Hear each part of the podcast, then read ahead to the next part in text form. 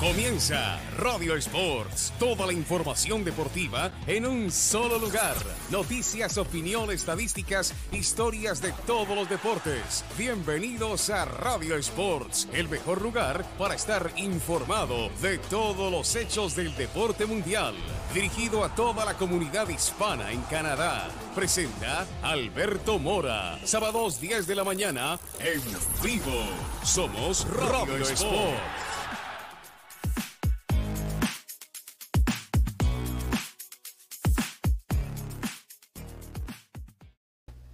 Amigos, ¿qué tal? Bienvenidos eh, a una emisión más de Radio Sports, nuestro programa semanal a través de las plataformas digitales de Radio Sports MTL en Facebook, Twitter, YouTube y luego de realizar este mm, programa en directo, pues estaremos en la versión audio a través de Spotify. Gracias a todos los que están siempre pendientes de nuestra información y bueno, va a saludar como siempre a Alex Gutiérrez que está con nosotros. Hola Alex, ¿cómo estamos?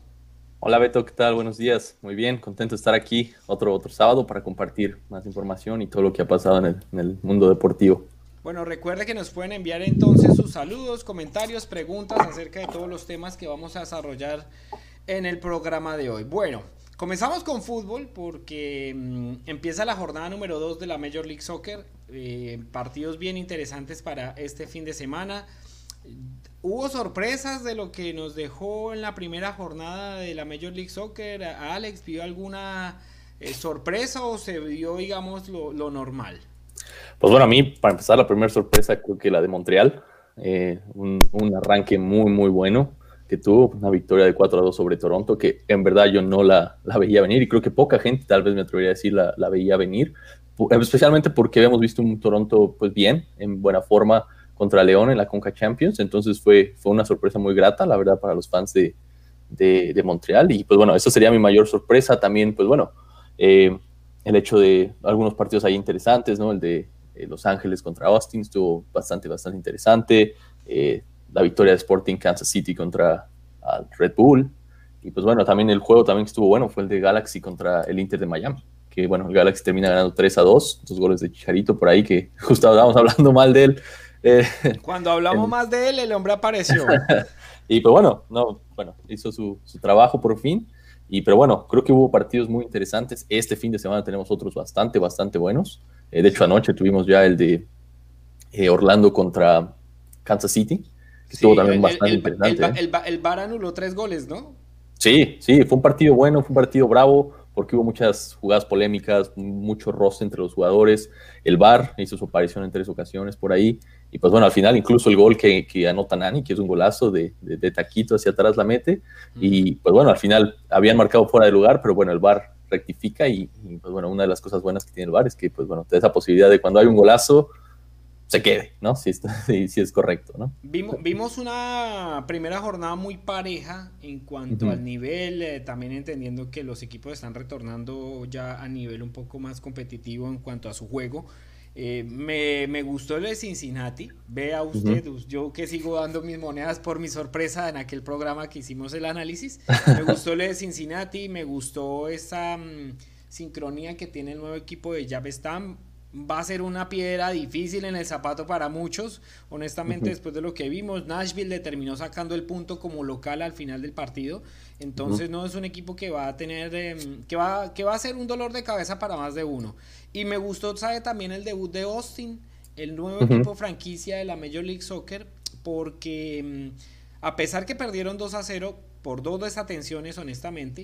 Eh, se vio un equipo que, tiene trabajo, que tiene una buena sincronía en cuanto a su juego, partiendo, por supuesto, de lo que genere Tomás Poquetino, el argentino, y Cecilio Domínguez, el, delantero paraguayo. Cosas bien interesantes vi de Austin, un equipo que ataca, un equipo que sabe desprenderse bien por las bandas, y le ocasionó problemas a un equipo que habitualmente nos tiene acostumbrados a ser pues, eh, equipo top, ¿no? En la Major League Soccer como de Los Ángeles. Por supuesto, Le Montreal, ya yo lo he escrito en muchos de los artículos que he hecho esta semana en Radio Sports, es un equipo que nos sorprendió, sobre todo con la, mm, con la explosión de Kioto. Yo a Kioto no lo veía en esa, con esa explosividad, sobre todo en el 1 a 1 de ganar en velocidad. El, el año pasado se vio muy, muy, muy truncada esa posibilidad de que él ganara en duelos. y mm, se vio muy buen partido de Zachary Bruguillar, que es el lateral derecho, que el seleccionado canadiense y que jugó uno de los mejores partidos sin duda con eh, Montreal eh, en su carrera, porque se menciona acá que fue uno de los mejores partidos de la carrera de Bruguillar, el que jugó contra Toronto. Toronto también diezmado el tema de la Conca Champions contra León, sin embargo tiene, tiene que buscar fórmulas porque mm, es un tema, ¿cómo le digo yo? Es un tema complicado tener la misma nómina, pero si usted no le adjunta uno que otro, se está hablando de la posibilidad de Jefferson Soteldo, el jugador venezolano, que está muy cerca para ser nuevo jugador de Toronto, eh, de armar un colectivo. la, ausencia de José Altidor, de Pozuelo, le generaron un problema gigante y los jóvenes pues pueden salir a dar la batalla. De hecho marcaron dos goles y dejó en visto, digamos, uno de los problemas de Montreal, que es el, problema defensivo, sobre todo en el 1 a 1, donde Joel Waterman, sobre todo en esa línea de tres, se vio muy comprometido cuando los delanteros de Toronto, que son bastante rápidos, los jóvenes, eh, le ganaban en el 1 a 1. Entonces, eh, e, ese tema de alguna forma también dejó en descubierto uno de los problemas de Montreal en defensa, a pesar de la goleada y a pesar del marcador tan amplio. Cosas así vimos y bueno, ¿qué podemos ver este fin de semana? Y vamos a presentarles en este momento la programación y Alex pues nos va, nos va a, dar en detalle qué es lo que piensa de la jornada, ya con lo que mencionamos el empate 1 a 1 entre Sporting Kansas City y Orlando City. Sí, pues bueno, mira, el partido que creo yo que, bueno, por lo menos para los canadienses resalta más por ahí sería un poco el Toronto, el Toronto contra los Whitecaps, que creo que es un partido interesante. Los Whitecaps que ganaron 1 a 0, un partido que también les costó, que el los Whitecaps yo creo que tienen una buena plantilla, pero muchas veces la, polémica ha sido con su entrenador, que, que, muchas veces dicen que a lo mejor la plantilla rebasa un poco al entrenador en términos de nivel, pero creo que el equipo se ve bien, eh, estuvieron, tuvieron una muy buena pretemporada y pues bueno, ese partido creo que resalta bien. Habrá, habrá que ver también lo que pasa con, con Toronto, ¿no? Como bien mencionas, muchos cambios, a, a veces están teniendo que jugar con muchos jugadores jóvenes, que, que no es nada malo, pero obviamente eh, pues no, no, te da un buen parámetro en términos de qué podrá pasar, ¿no?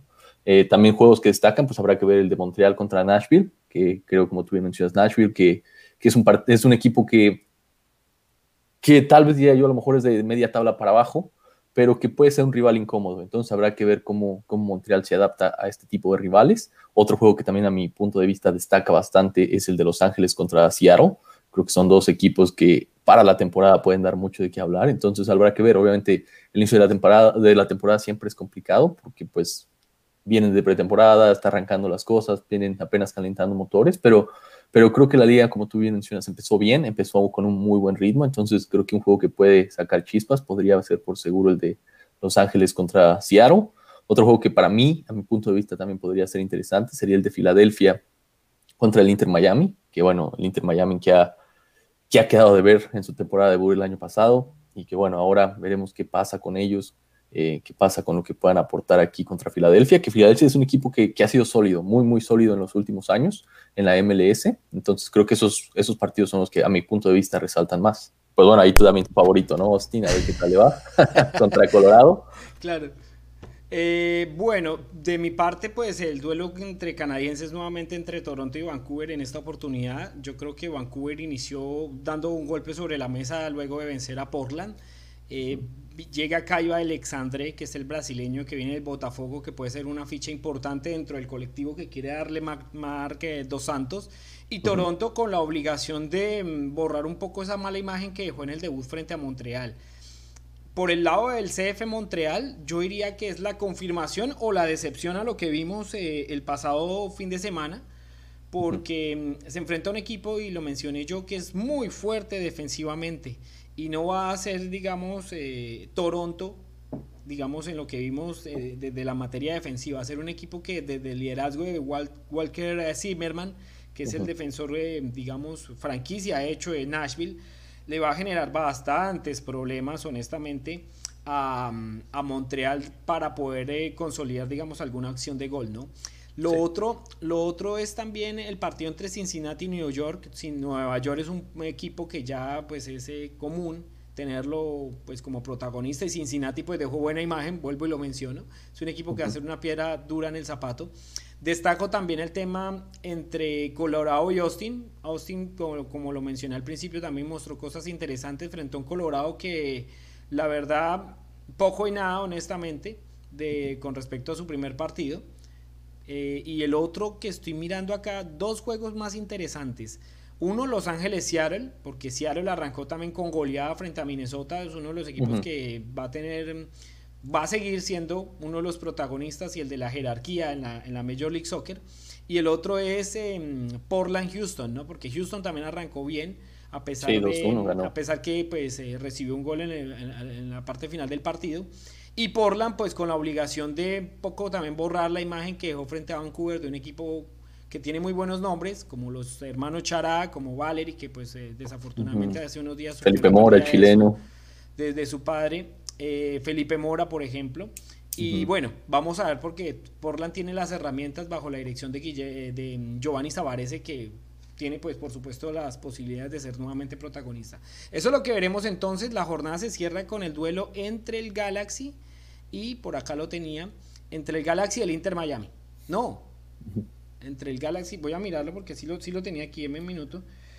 Eh, porque es la jornada, el partido que cierra la jornada número 2, el Galaxy y New York Red Bull. Ese es el partido con el cual se cierra la, jornada número 2 de la Major League Soccer. Bueno, ahí tenemos entonces el análisis, lo que podemos ver, eh, la previa de la segunda jornada de la Major League Soccer. Pasamos a otro tema rápidamente y vamos a hablar del fútbol americano canadiense, porque mm, en esta semana se dio la confirmación para la fecha eh, del reinicio de la liga. Recordemos que en 2020 no se realizó, teniendo en cuenta pues la, pandemia del COVID-19.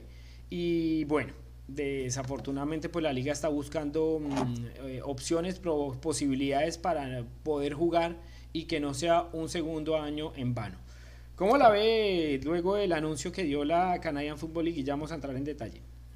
Pues bueno, la verdad es que es, creo que yo, yo creo que desde el punto de vista eh, a lo mejor deportivo y como fan de, pues, del deporte en general, creo que es bueno, bueno que haya esa intención de que la liga vuelva a jugar, se recupere, tenga, tenga esa posibilidad de, participar, ya que pues bueno, de no ser así sería muy complicado que la liga permanezca, porque pues bueno, ya serían dos años seguidos sin, sin ingresos, eh, ha sido muy, muy complicado para todas estas franquicias que forman parte de ella. Entonces, a mí, por, a mí me da mucho gusto que, que formen parte de, de, esta, de este año 2021, que estén en el calendario, que tengan esa intención de empezar en agosto.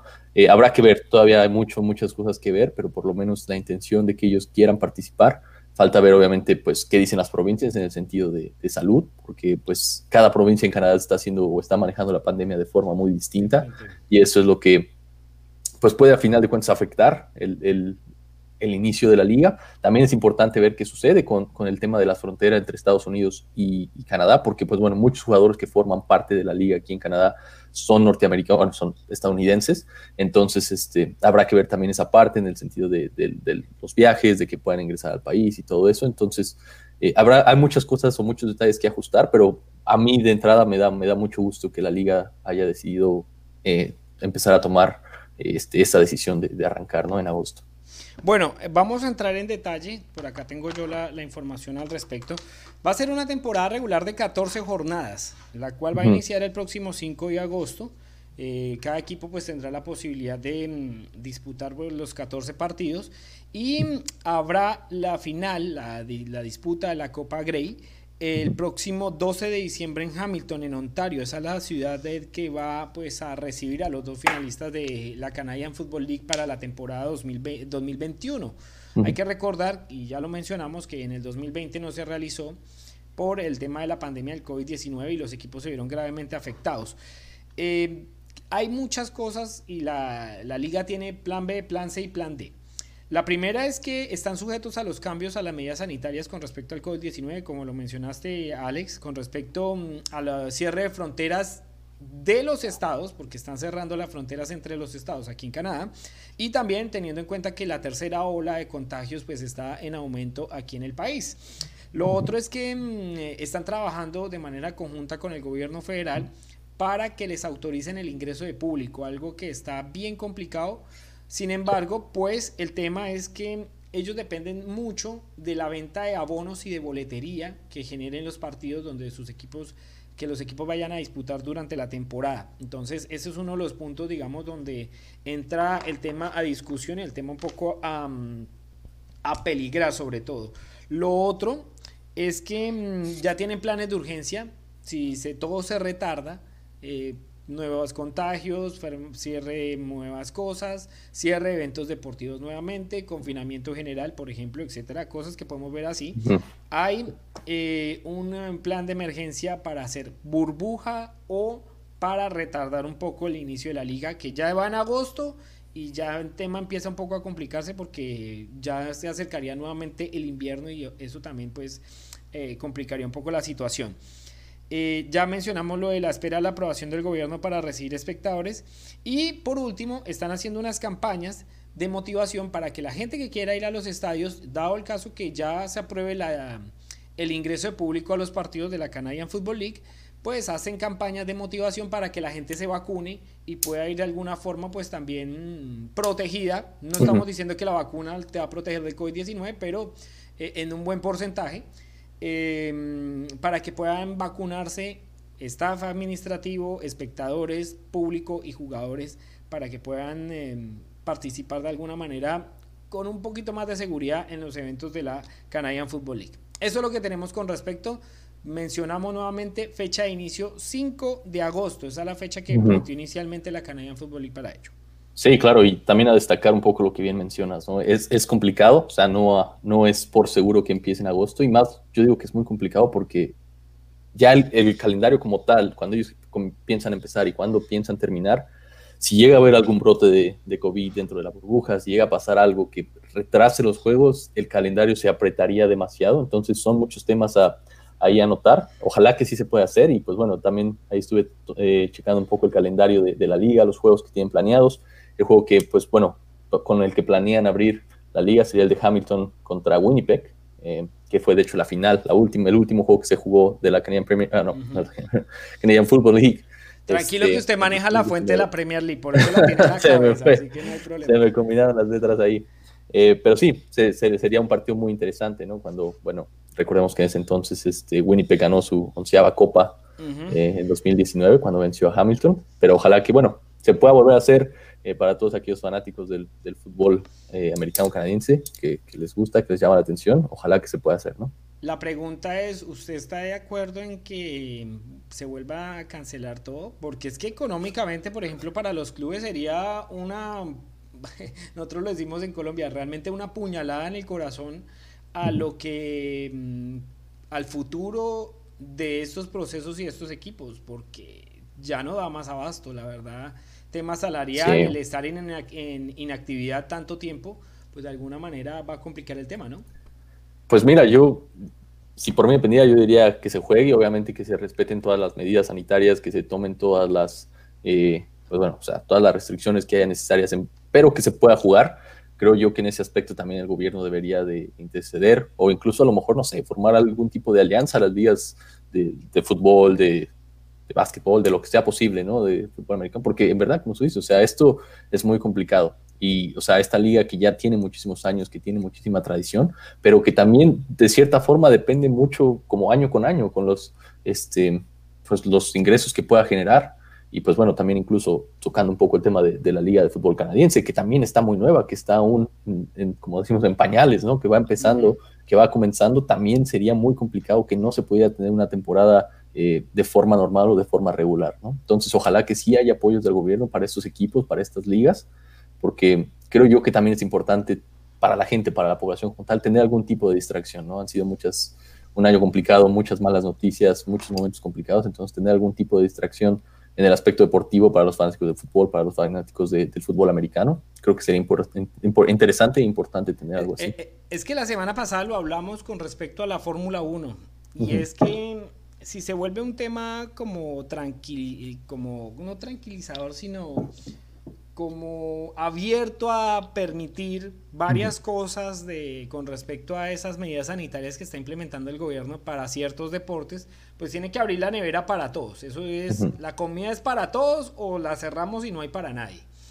Y ahí es donde entra el tema de discusión porque, por ejemplo, y ellos pues ahí creo que están jugando también con, eh, con fuego. El tema es que ellos le dieron la autorización, por ejemplo, a los equipos de la MLS a iniciar sus entrenamientos, no a los de la Canadian Premier League, por ejemplo, pasando al fútbol, y ellos van a tener cierta posibilidad de recibir equipos de los Estados Unidos. Entonces, al momento de hacer esas solicitudes, el gobierno decir, bueno, yo le autorizo eso, está bien, y como al momento, y si lo autoriza, debe empezar Fórmula 1, Canadian Football League, etcétera, etcétera, etcétera. Decir, pero bueno, ¿usted por qué le abre la puerta a las ligas de Estados Unidos y nosotros qué?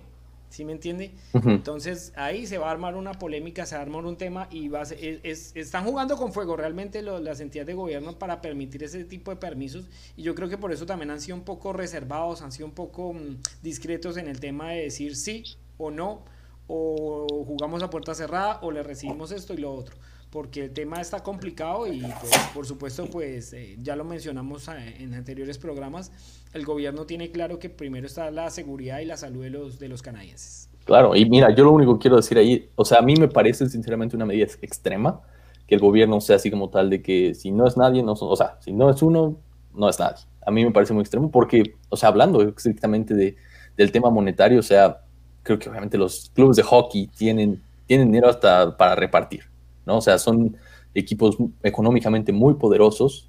Eh, el caso también de los equipos de la MLS, también son equipos que, que, tienen un buen capital económico y tienen mucho apoyo por parte de la MLS también en caso de que lleven a, necesitar dinero o lleguen a tener algún eh, conflicto económico. Pero estas ligas internas, o sea, como tal, que solo participan en Canadá, que son la Liga de Fútbol Americano, la Liga de, de Fútbol, son, son proyectos muy nuevos y son proyectos que económicamente no se pueden comparar con pues, con estos monstruos, ¿no? O sea, de la liga de hockey, de la liga de la MLS. Entonces yo creo que ahí el gobierno sí debería de interceder y debería de hacer algo para pues proteger, así que proteger a los más débiles en este caso. Por supuesto. Que creo que esa es la función de muchas veces del gobierno, es como mediar y, ver la solución también para los que más lo necesitan. Entonces ojalá que el gobierno pueda hacer algo, pueda buscar una forma de, de mediar estas situaciones y que también, pues bueno, también esos equipos que tienen el poderío económico también lo entiendan y vean que sin de no hacerlo, estarían casi, casi, pues, bueno, poniéndoles la soga al cuello a muchas de estas franquicias, ¿no? Que, apenas están comenzando o que no tienen el poderío económico que ellos tienen. O, que tienen ya la historia, sin embargo, pues, eh, como lo mencionamos, eh, desafortunadamente el hockey está arriba y los demás deportes están muy, muy por debajo del interés nacional también hasta político sobre los deportes, ¿no? entendiendo en cuenta pues el, interés que tienen por el hockey aquí en Canadá. Pero bueno, vamos a ver, por ahora ya hay confirmación de fecha, ya hay confirmación de la final y pues todo, todo como en todas las actividades deportivas está dependiendo única y exclusivamente de cómo se va desarrollando el tema de la pandemia del COVID-19 que esperamos pues sea pronto pues ya finalizada y que la gente pueda ir retornando poco a poco a la normalidad. Bueno, cambiamos de deporte porque ahora vamos a hablar de baloncesto y vamos a hacer un breve resumen y noticias de lo que ha sucedido en la NBA porque Toronto viene muy bien, viene con cuatro victorias consecutivas, eh, el equipo pues está otra vez retomando el nivel, está buscando digamos ese esa sincronía con los nuevos jugadores que llegaron ahorita, eh, luego del último mercado de pases. Y ahí va, está a la espera de la clasificación eh, de, una posible clasificación a los playoffs. En este momento está afuera y está un poco lejos porque tiene 25 y 34, 25 victorias, 34 derrotas en 59 partidos. Y el octavo que Charlotte está con 29 triunfos y 30 partidos, es decir, ya le lleva una buena diferencia en cuanto casi cuatro victorias de diferencia. Tendría Charlotte que caer esos cuatro partidos, Toronto seguir en una racha victoriosa para soñar de pronto con la posibilidad de avanzar a los playoffs. Así que desafortunadamente para el equipo campeón de 2019, pues eh, no ha sido la temporada en la cual eh, sus fanáticos pueden estar expectantes, pero es, una, es un momento donde tiene que empezar a ajustar piezas y empezar a buscar estrategias para rearmar el equipo de cara a la temporada siguiente.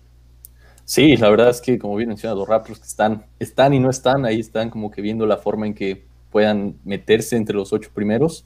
Eh, es complicado, la verdad es que creo yo que tienen el panorama muy difícil, porque aunque han venido jugando bien sus últimos juegos, el calendario que les resta, los juegos que tienen por venir están muy complicados. Incluso en unas horas aquí juegan contra eh, los Knicks, los Knights, eh, los Knicks, no, son los Knicks. Los Knicks, Juegan contra los Knicks. Los Knights son los de hockey. Sí, sí se me fue ahí un poco. pero los Knicks de Nueva York. Y pues bueno, va a ser un juego interesante porque también ellos andan muy bien. Son un equipo que mucha gente, creo yo, no daba mucho por ellos. Y han, la verdad es que han dado la sorpresa. Y esta noche pues fue, se juega un partido muy complicado. Se juega un partido muy complicado ambas partes porque tanto Toronto necesita ganar y tanto este, los Knicks necesitan también estar ahí. necesitan estar ahí metidos. Ellos, están quintos en la división también. Una derrota los podría un poco complicar de cara a una clasificación a playoffs.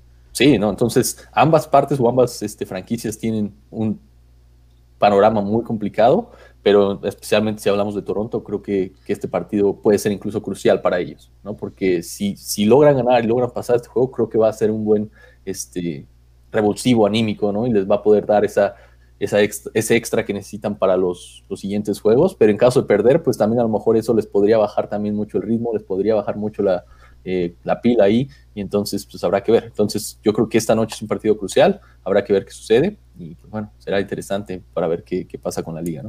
Ahí hay sorpresas en la liga, por ejemplo, los Lakers que habían empezado muy bien en la conferencia oeste, en este momento están quintos en la división con 35 victorias, 24 derrotas. No la está pasando bien el equipo de LeBron James. Eh, viene de dos derrotas consecutivas en esta semana frente a Dallas y frente a Utah, que es eh, el gran, el gran, el gran, la gran sorpresa y el imparable esta temporada. Nadie tenía las cuentas a Utah Jazz eh, en las primeras posiciones de la liga, porque es el líder de la conferencia oeste con 44 victorias y 15 derrotas nada más.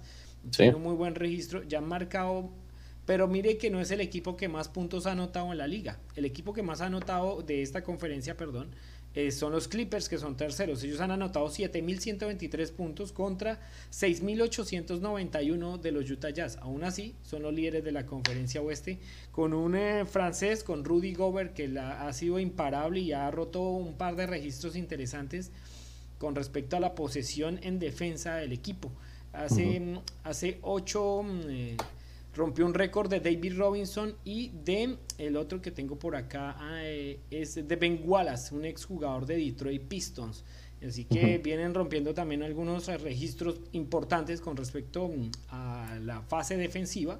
Y bueno, de la mano de Gobert, pues los Utah Jazz también vienen imparables en la conferencia oeste. Y por el lado del este, pues ya hablamos de Toronto, que está un décimo. Sin embargo, mm, está sorprendiendo la temporada de los Brooklyn Nets, pues sorprendiendo sí, no, porque pues Brooklyn en este momento tiene a Durant, tiene a Irving y tiene a Harden, que son digamos las tres fichas importantes de, de, Brooklyn y pues se sabía que iba a estar sí o sí peleando las primeras posiciones de, la liga. Y pues eh, ellos siguen confirmando su buen poderío, ¿no? 40 victorias y 20 derrotas. Y es el equipo más anotador, ese sí es el equipo más anotador de la liga. Ah, no, por cuatro puntos los Clippers es el equipo más anotador de la liga. Los segundos son ellos con 7.117 puntos anotados en toda la liga. Así que es un poderío ofensivo importante. Tranquilos, van eh, liderando la, la, serie y es uno de los que ya posiblemente esté diciendo presente en los playoffs de la NBA. Y luego pues encontramos a Filadelfia y a Milwaukee también, que son los dos que en los últimos años pues también han sido protagonistas, ¿no? Los 76ers y los Milwaukee Bucks. Así que esto es lo que tenemos en resumen con respecto a la NBA, el análisis y lo que se viene porque ya está muy cerca también el, em, el eh, la llegada de los playoffs y el fin de la temporada regular. Le mandan saludos, Alex. Pepe, ah, saludos. escucharlos. También nos escribe Jesús Pérez Valdés. Hola, saludos. Gracias a la gente que poco a poco nos envía sus saludos, sus comentarios, sus opiniones, porque también ellos están em, abiertos a escribir alguna opinión sobre la información deportiva aquí en Canadá. Último tema, sin antes entrar en otra información, vamos a hacer la actualización deportiva de Canadá y el mundo. Eh, en canadienses en el tenis, por ejemplo, la derrota de Félix Ollera Lassim frente a Stefanos Tisipas, el griego, 6-3-6-3, quedó frenado el, el quebecual, nacido en Montreal, eh, en el abierto de Barcelona. Están ya jugando en polvo de ladrillo de cara al inicio del Roland Garros en eh, París. Y también en el ciclismo se corrió la Flèche Wallon, una de las clásicas más importantes en el tema del ciclismo. La ganó Juliana Lafilippe en un duelo eh, espectacular frente a Primo Roglic. Y el mejor canadiense fue Michael Woods del equipo mm, Education First, que terminó cuarto. Se van desarrollando varias competencias con respecto a ciclismo. Vamos a estar muy pendientes también de los eh, ciclistas eh, canadienses, por supuesto los latinoamericanos también. Y vamos a estar pronto a estar informando y vamos a tener invitados para que hablemos del Giro de Italia, por supuesto las tres grandes, de las tres grandes y de las clásicas, porque las clásicas son las que están llamando bastante, bastante, bastante la atención en este mundo ciclístico en el año 2020, porque en carreras de un día el tema mm, ya deja de ser un poco más táctico y pasa a ser un tema más explosivo. Y estamos viendo por ejemplo a Wood Van estamos viendo a Martin Van der Poel que muestran unas em, unas carreras de, monstruos de fuera de serie realmente al atacar a 50, 60 kilómetros a la meta, en alta montaña pues eh, hacen unos ataques espectaculares. Mm, eh, ahí no hay ni Dios ni ley por el tema táctico como en las tres grandes donde pues los equipos se resguardan un poco en el tema eh, de, de, preservar a sus líderes durante las tres semanas, que no tengan complicaciones y demás. En cambio, en las clásicas la gente ha estado más interesada porque es carrera un día, salen a darlo todo y el tema cambia completamente.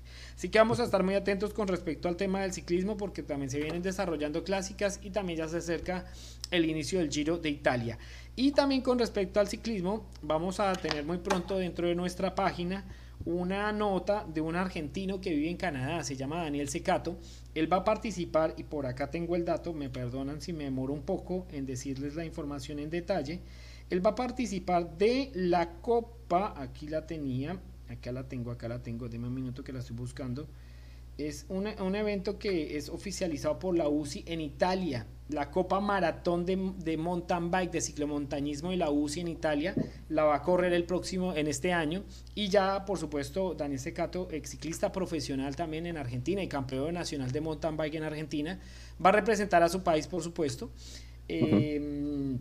En esta copa en Italia, es residente aquí en Canadá y por supuesto pues vamos a estar muy atentos de lo que nos vaya a presentar eh, Daniel en esta competencia en el territorio italiano.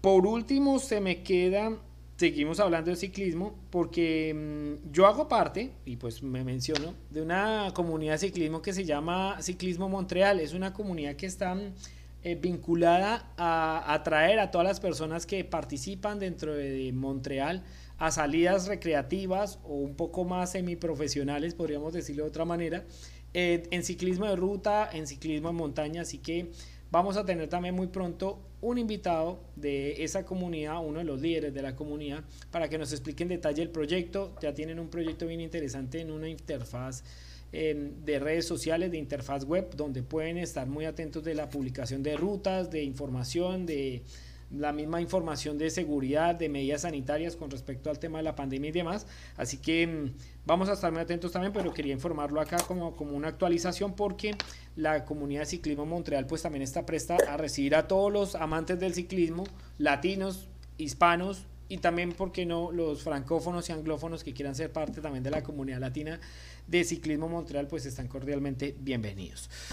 Nos vamos para el cierre con la Superliga, don Alex. Nació sin fuerza ese tema porque esta semana Florentino, entre comillas, quedó solo. Luego de la creación y posterior, em, ¿cómo se diría? Renuncia de los de nueve de los do, de diez de los dos equipos que iban a participar de la supuesta Superliga. Hay varias cosas que a mí no me cuadran dentro del tema. Primero, los seis equipos de la Premier League eso terminó convirtiéndose en un problema de Estado, porque finalmente al estar los seis equipos de la Premier League se terminó convirtiendo en un problema de Estado porque el, primer ministro Boris Johnson fue contundente y dijo, los equipos acá son de los hinchas, no de los que llegan a dar la plata, pues bienvenido, gracias que ellos vienen y aportan el dinero, pero eh, la raíz del club es de los hinchas y aquí vamos a llegar a consecuencias gravísimas. En tema de impuestos se, pues, se metió por, por, donde duele.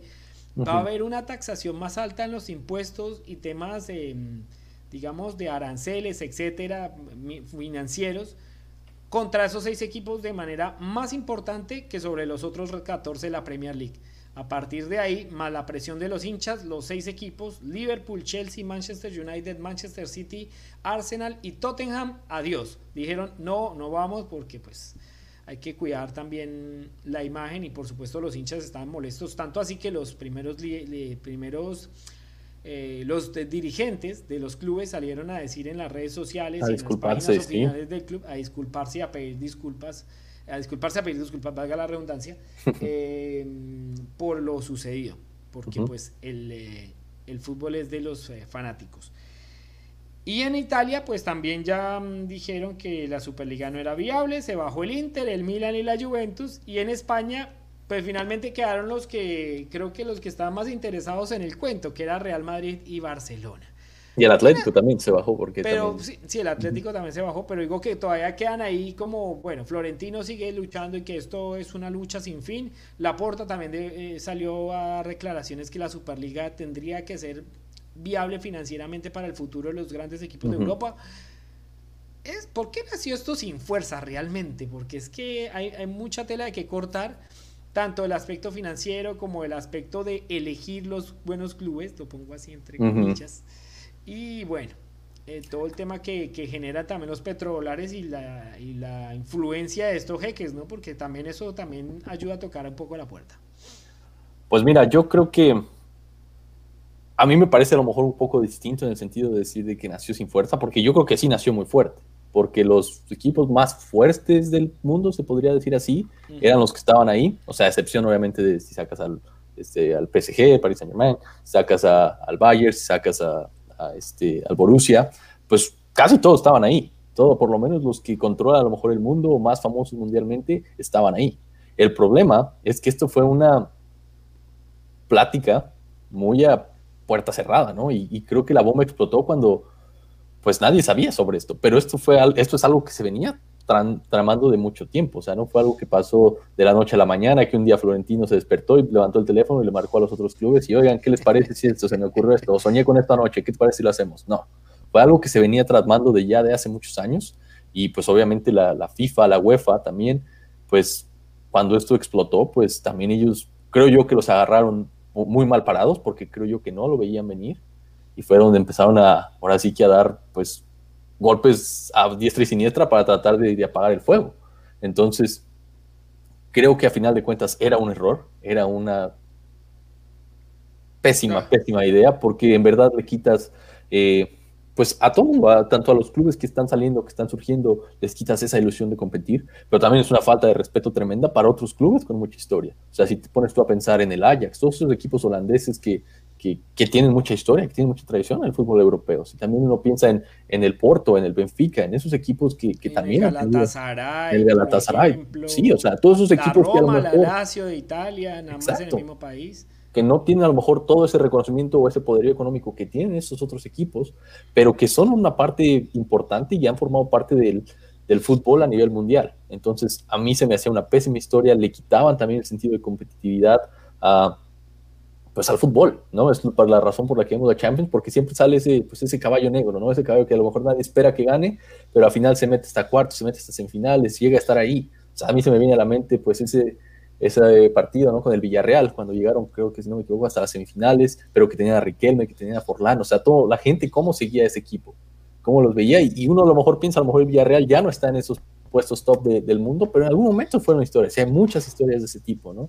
Entonces, creo yo que me da gusto que las cosas hayan cambiado y hayan vuelto a la normalidad, se haya parado esta idea, pero al mismo tiempo también me parece una terrible idea y, y, la verdad estoy muy desilusionado del sentido de, no solo de lo que hizo Florentino, o sea, yo como seguidor del Real Madrid me parece, o sea, estoy muy decepcionado en ese aspecto, no me sorprende porque para mí Florentino es un tipo eh, muy egocéntrico, es un tipo que, que quiere estar metido en todos lados. El poder. Exacto, que está ansioso de poder, pero sí se me hace a lo mejor muy decepción por, por, lo que es el Real Madrid, por lo que representa como institución, pero también se me hace una falta de respeto tremenda por los que les compraron la idea también a Florentino. O sea, el Barcelona, este, el Atlético, todos los equipos italianos, los equipos ingleses, a mí en verdad se me hace tanto mal lo que hizo Florentino, pero también me sorprende y me decepciona aún más que la gente o esos clubes importantes le hayan seguido la corriente, ¿no?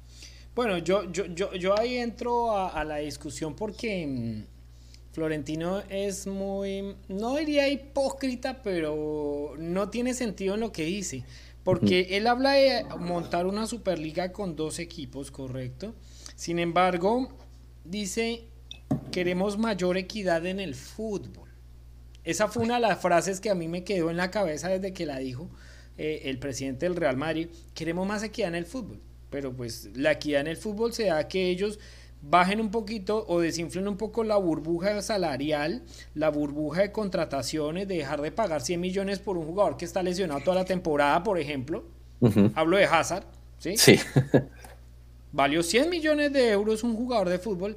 Llegamos, a llegamos a un punto y no es el hecho de que no haga nada. Hay jugadores que pueden pagar 10 millones de dólares y te van a rendir mejor o igual. ¿Sí? Pero es la burbuja la que se creó y ahí está el problema de los periodistas, está el problema de las redes sociales, está el problema de, los dirigentes y de los jeques, porque pues como tienen plata para despilfarrar por donde queramos, pues puedo pagar por Messi 500 millones de dólares sin problema, pues me los va a generar igual porque pues es Messi. Por supuesto hay una marca detrás y ya hay el tema de ganancias y la recuperación financiera y demás. Sin embargo, es una burbuja, el fútbol se volvió una burbuja y esos grandes están buscando una equidad para ellos mismos, pero no una equidad para el resto. Los pequeños que sacan unas divisiones inferiores de 10, 20 jugadores que, mejor dicho, con las condiciones más limitadas posibles, llegan al primer equipo, ganan un salario bueno, pero pues como adaptado a la realidad de nosotros, ¿sí? ganan 50 mil, 60 mil dólares al año, por ejemplo, ¿sí? es diferente. Y, no hay esa equidad, o sea, si yo hablo de equidad, es que esos grandes equipos, sí, ok, ahorita yo como lo mencioné en uno de los podcasts que, que, tuvimos con, con Reinaldo de, de, fútbol, es que esta, este momento de la pandemia era precisamente para eso, decir, ok, no hay actividades, nuestros eh, ingresos económicos van a bajar, nuestras pérdidas van a aumentar y tenemos que buscar un balance entre esas dos cosas para, para, pues, que, para poder continuar. No, ellos siguen despilfarrando, ellos siguen gastando, Florentino va a montar un estadio, etcétera, correcto, están dentro de los planes y de pronto un presupuesto que ya habían hecho mucho antes. Sin embargo, si la burbuja la siguen creciendo y la siguen creciendo y la siguen creciendo, Alex. Exacto, sí. Y, va a llegar el punto que eso se va a estallar y la gente ya está perdiendo el interés. Otra de las frases que dice Florentino es que los jóvenes están perdiendo el interés. Pero es por eso mismo, porque dicen... Es que, es que todo es, un efecto dominó, creo yo. O sea, todo empieza, es estos grandes equipos que pagan 100 millones de euros por un jugador, que han venido inflando, como tú dices, esta burbuja, este globo, lo han venido inflando. Y yo creo que, como tú dices, va a reventar un momento. Creo que incluso ya reventó. El COVID les vino a, en verdad a reventar este globo, esta ilusión que ellos habían creado, despilfarrando dinero, pagando 80, 70 millones de euros por un jugador de, que va empezando, que no tiene una carrera. O sea, ¿cuánto pagó el Real Madrid por Vinicius? Un tipo que estaba empezando, que apenas iba y que va apenas empezando a destacar, pero están pagando millones. Y ahora que viene esta realidad y que no tienen los ingresos que por lo general percibían, pues es cuando se les da, en verdad, la realidad les llega a ellos y todo el circo que ellos crearon, pues es ahora donde se les viene encima. Entonces, para mí, te digo, o sea, esto es todo, todo un ciclo, todo un ciclo de cosas que ellos han venido creando y que ahora tienen que lidiar con esas consecuencias. Es imposible que, eso, que esto siga surgiendo, que esto siga pasando. También, o sea, esto es un buen momento para que la FIFA la UEFA en verdad vuelvan a hacer algo, porque como hemos hablado aquí en otras ocasiones, la, la FIFA está buscando que, que, todo el mundo pueda jugar al balón. ¿No? Que, todos los, que los países pequeños, que los clubes pequeños tengan esa oportunidad de aspirar a llegar a una competición. Eh, sí, pero ellos llenándose los bolsillos, porque ahí, ahí, hay otro tema, Alex, perdón, te interrumpo, y es que la FIFA y la UEFA tampoco es que son las peritas dulces del cuento, ¿no? hay, que, hay que tener en cuenta que ellos estuvieron involucrados en el famoso FIFA Gate, el tema de corrupción, compra de votos para las sedes de las Copas del Mundo, em, corrupción de los dirigentes tanto de la UEFA pasamos acá a, a Latinoamérica con Mebol, con CACAF, etcétera. Hay líos de corrupción, así que esas dos entidades tampoco es que sean las almas pues ahora y las víctimas del asunto, ¿no? Y por eso también es que buscan también la posibilidad de crear algo como privado para decir, no, es que ya, ya basta que ellos no arreglan su problema económico y su problema de corrupción y los, los perjudicados en sí vamos a hacer los clubes.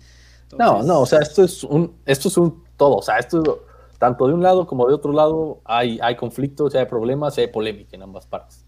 Y, como continuar con la historia que te decía, o sea, la gente, o sea, la FIFA ha querido que todos compitan, pero llega un punto en que tú te das cuenta que los niveles económicos es lo que marcan la diferencia, ¿no? O sea, tú te das cuenta que la FIFA o la CONCACAF en este caso creó esta nueva liga para los países de Centroamérica y de Sudamérica para que jueguen entre ellos y después de ahí pasen a jugar contra los países de, bueno, contra México, contra Estados Unidos, ¿no?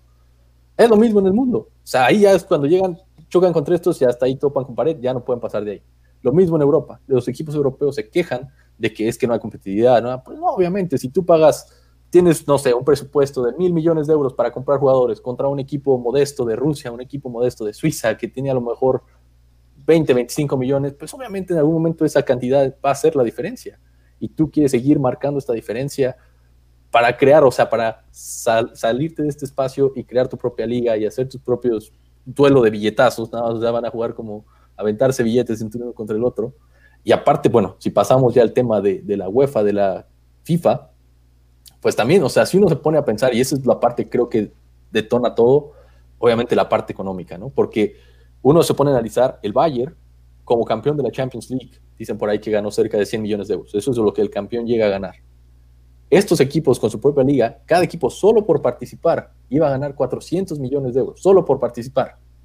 Entonces ahí uno se pone a pensar es como que obviamente pues, los equipos les brillaron los ojos porque dijeron, ah, más dinero, me conviene más, no, y, Pero también se pone a pensar, ¿dónde está todo ese dinero? Y viendo la, burbuja, y viendo la burbuja, pues viendo la burbuja y el problema de las pérdidas y demás, porque pues recordemos que hace muy poco se publicó en el diario El País de España eh, el famoso lío financiero del contrato de Messi y luego pues el tema financiero de las, eh, de las finanzas del Barça.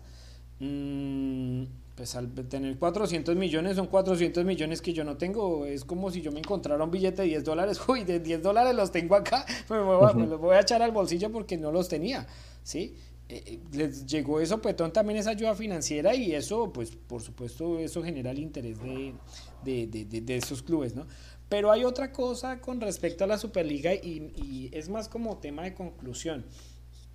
Esa esencia y esa pasión del fútbol se perdió hace años la llegada del merchandising, la llegada de las potencias eh, eh de, marketing como de las marcas como Adidas, Nike, etcétera, eh, la promoción de jugadores, los agentes de jugadores, para mí eso fue el cáncer del fútbol, porque antes había una relación futbolista-club y el agente estaba ahí más como un intermediario, como, como el de contacto, y se ganaba un porcentaje mínimo pero ahora es que los agentes que están ahora piden unas tajadas gigantes y si no es bajo las condiciones que ellos quieren, más no la al jugador, porque ahí es donde entra el, dilema.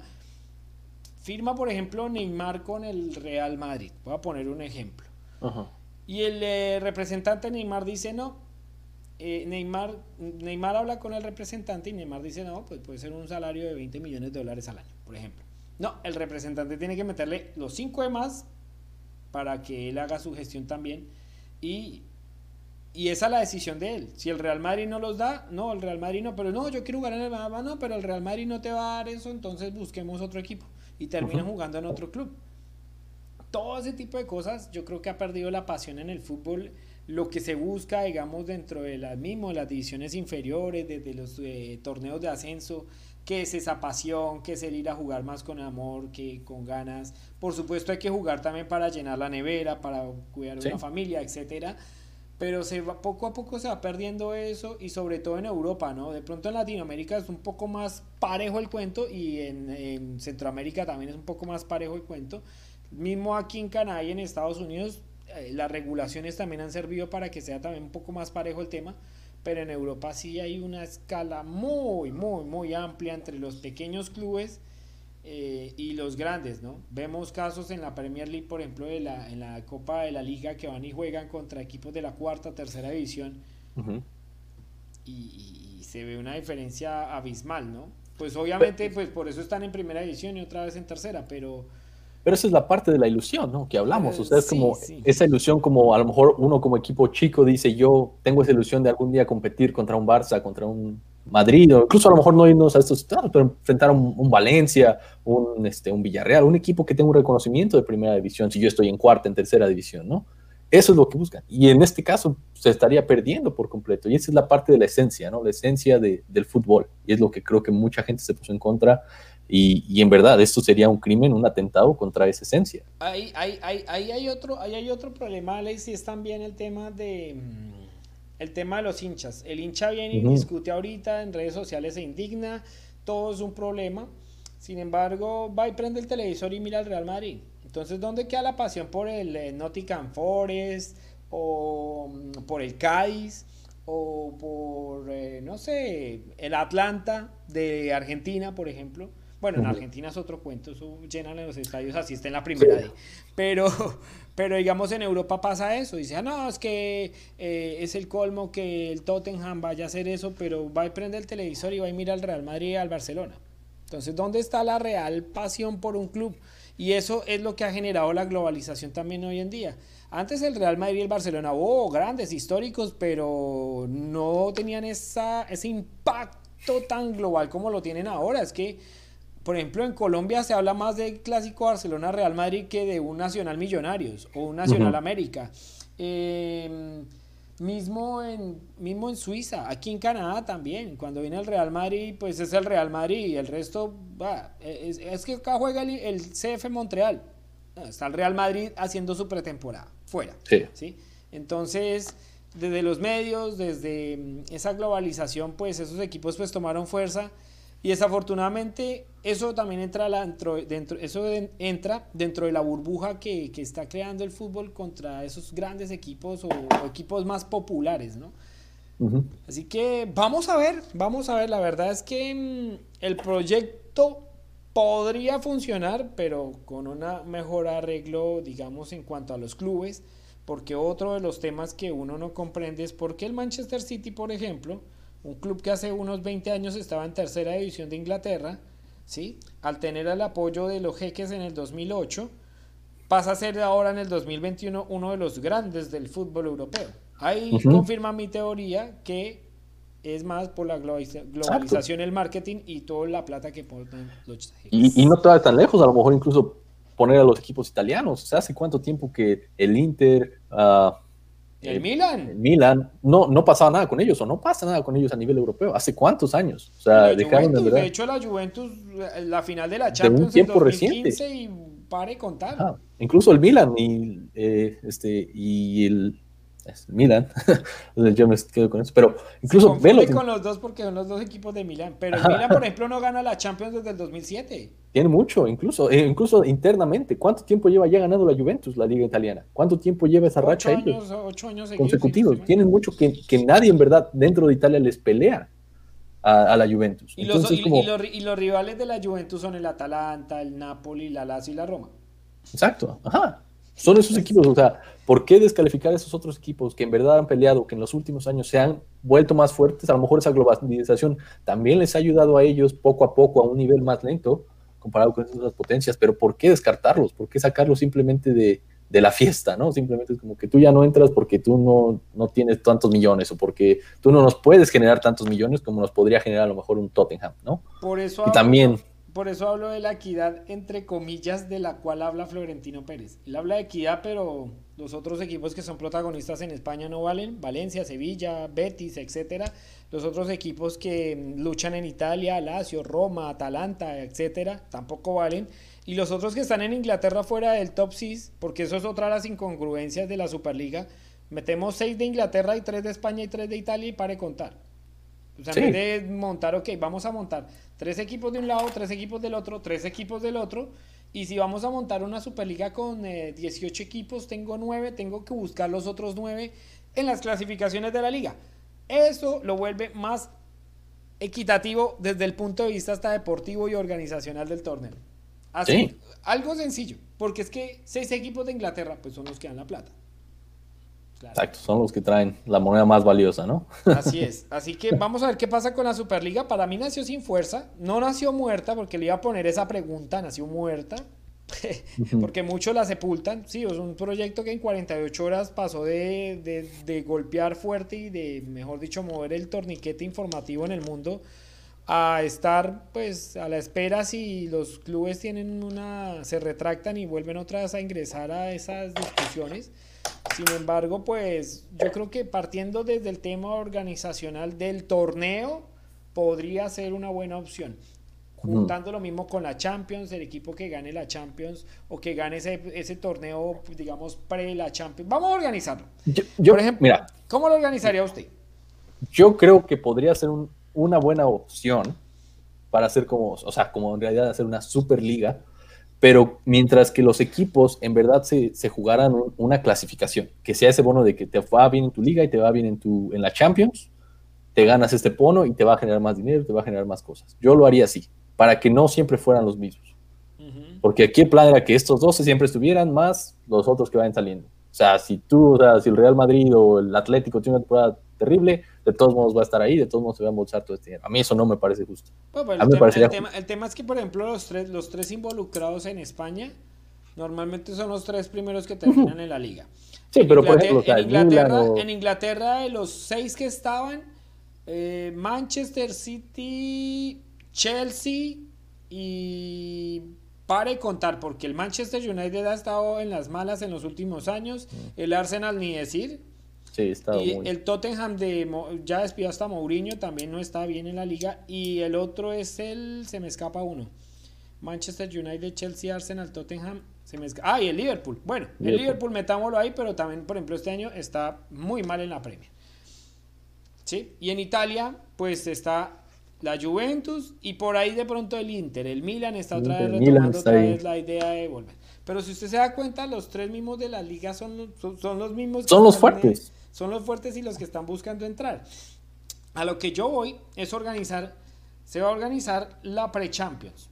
¿sí? El, objetivo es la orejona, ¿correcto? El objetivo es ganarse la, Champions, etcétera, a través de la Superliga. Armar una fase donde esos, los, el equipo del cuarto al octavo de cada liga pasen a esa Champions y no pasen a la UEFA y le dé la posibilidad a la UEFA de los, digamos, del 9 al décimo, etcétera, y ellos empiezan a jugar acá una fase de grupos y sin esos grandes. Al, hacer fases de grupos clasifican unos, fases de octavos, cuartos, semifinal, final, no sé cómo se vaya a hacer, y o, si se hace una especie de, de, liguilla, pues entonces los que clasificaron de cada grupo van a pasar directamente a jugar contra esos nueve que están en la liga para completar los otros nueve y jugar 18 en dos grupos de nueve la famosa Superliga Europea. A mí me parece muy buena esa idea. Sí, exacto. O sea, que en verdad se hiciera un, proceso de clasificación. Me gusta esta idea, me gusta esa parte de que sí, o sea, te la ganas en la liga, si terminas alto, pum, entras, va, está bien. Y, ya hay una, o sea, se vuelve, incluso le das más emoción a tu liga porque los clubes que a lo mejor siempre están en media tabla, que no compiten por nada, porque ni entran acá, pero tampoco ascienden, que nada más están ahí de adorno, también les das ese alusivo de decir, ¿sabes qué? Tú siempre has estado aquí, siempre terminas en décimo, terminas en noveno, pero ahora sí puedes competir, sí puedes y te va a generar más ingresos también, porque una vez que tú entras a una competición europea, te genera más ingresos, puedes mejorar tus instalaciones, puedes traer jugadores de más calidad, o sea, se va haciendo una cadenita de que beneficia en verdad a todos, no solo a los que están. se genere una equidad y esa burbuja que están generando los grandes, pues eh, la burbu dentro de la burbujita entran también los otros, ¿sí? Que sea un poco a más. A todos les toca una pieza de del pastel de esto, a todos. Sí, a, todos. Pero yo creería, yo creería que sí debe haber una muy buena reestructuración. La idea en sí no es mala. Yo creo que está es mal ejecutada. Sí, por, eso nació sin, por eso nació sin fuerza. Esa es la verdad. Y vamos a ver qué pasa con respecto a la, a la Superliga Europea, que pues como nos puso a hablar a todos desde, desde todo punto de vista. Bueno, Alex, pues eh, muy amena la charla de hoy aquí en Radio Sport, programa semanal. Hablamos de todo finalmente porque hablamos de MLS al principio, luego hablamos de ciclismo, pasamos a hablar de baloncesto, de fútbol americano y por supuesto hablamos del tema del grueso que era la Superliga de Europa. Gracias a la gente que se conectó con nosotros y que sigue aún conectada con nuestro programa, Marta Ávila, Andrea Mora, su amigo Pepe, Jesús Pérez Valdés. Por acá tenía nuestro oyente fiel también Omar Villegas, que también está acá con nosotros. Diana Gómez, María Elena Almanza, Maribel Quintero, Dani Lemieux, nos escuchan también en francés. Vea pues, interesante el tema, así que gracias a la gente que, ¿por qué no? Está aprendiendo español y lo aprende con nosotros. Claro. Bueno.